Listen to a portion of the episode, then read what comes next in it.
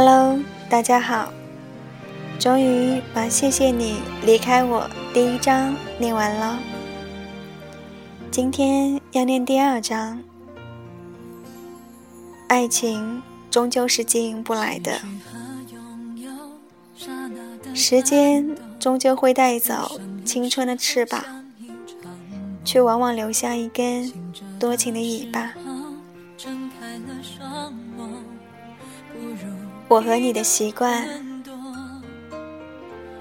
我听过一位很成功的女士谈到她那段没有成功的婚姻，她说。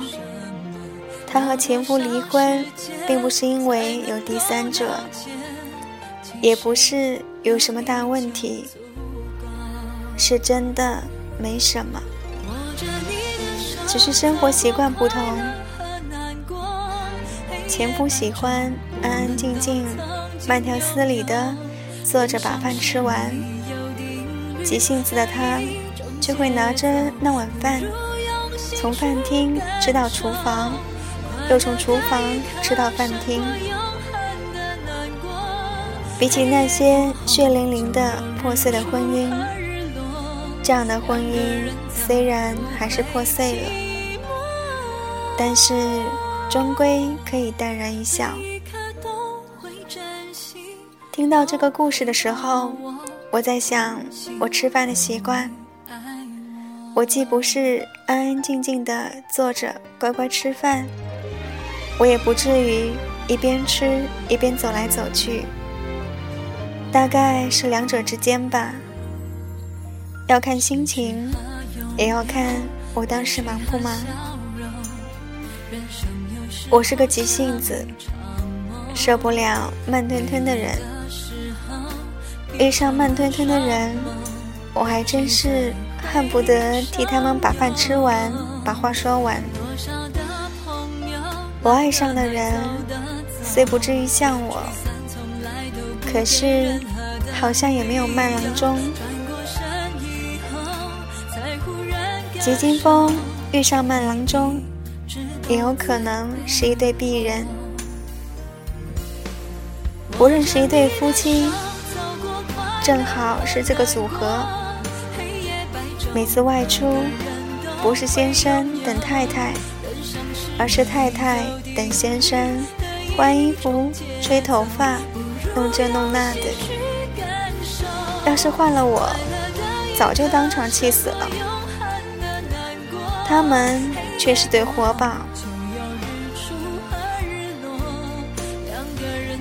在爱情和婚姻里，生活习惯到底有多重要？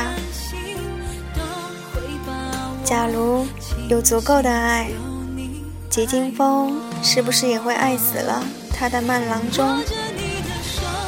要是爱的不够，无论是吉金风跟吉金风，还是慢郎中跟慢郎中，始终也是要分道扬镳的。我们是不是可以接受一个跟我共同生活，却又跟我生活节奏和习惯不一样的人？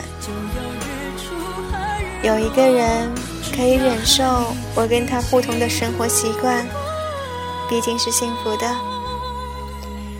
要是他不是忍受，而是因为爱我，所以也愿意跟我那些恐怖的生活习惯长相厮守，那样是不是更幸福呢？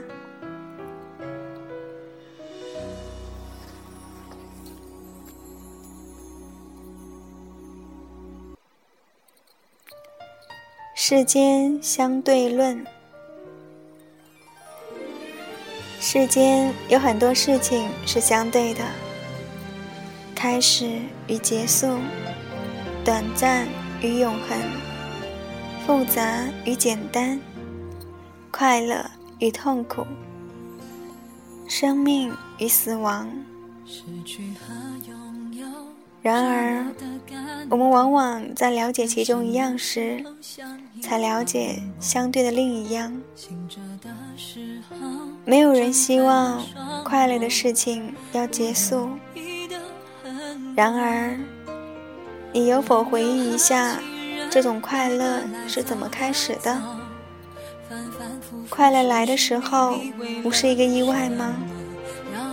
是你料想不到，甚至做梦也没想过的。你没想过自己会那么幸福，而你唯一的过错是以为快乐不会结束。当你了解开始，你也了解结束。结束就像开始，走来也走去。当你了解永恒的缥缈，你也就了解时间的无常。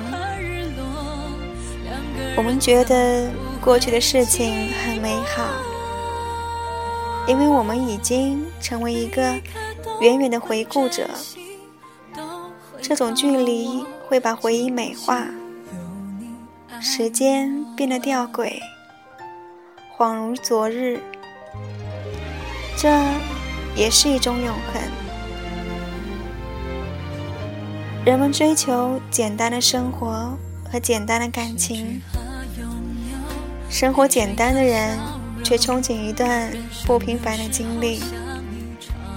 大部分女人都梦想拥有一段轰轰烈烈的爱情，经历过这种爱情的人反而渴求简单。爱与恨并不是相对的，爱恨相生相灭。当你压抑恨意，希望保持风度的时候，你会发觉，你同时。也压抑了爱意。相对的是喜欢和不喜欢。当你喜欢一个人，他什么都是好的；当你不喜欢一个人，你看他一切都不顺眼。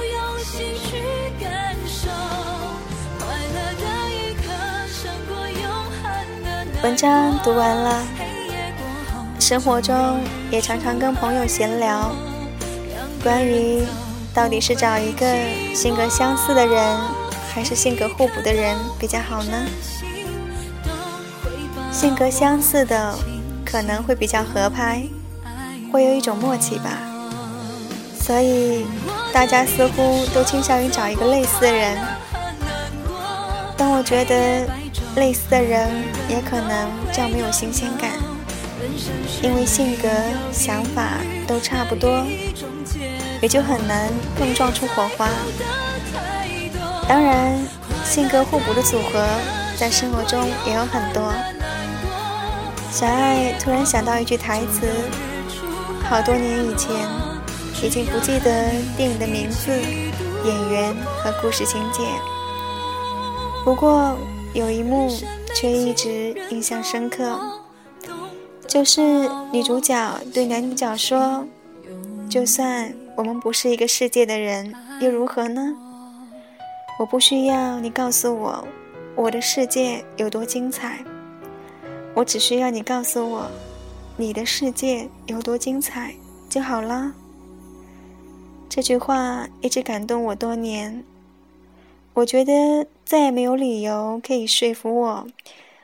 说两个不同世界、性格不同的人是不可以相爱的，也不会有幸福。爱情的力量还在于，因为爱可以接纳、包容，甚至去欣赏和接受那些你原本不熟悉或不喜欢的世界。只要你有足够的爱，你说。爱情可以克服一切吗？我说，如果你相信，就会。晚安。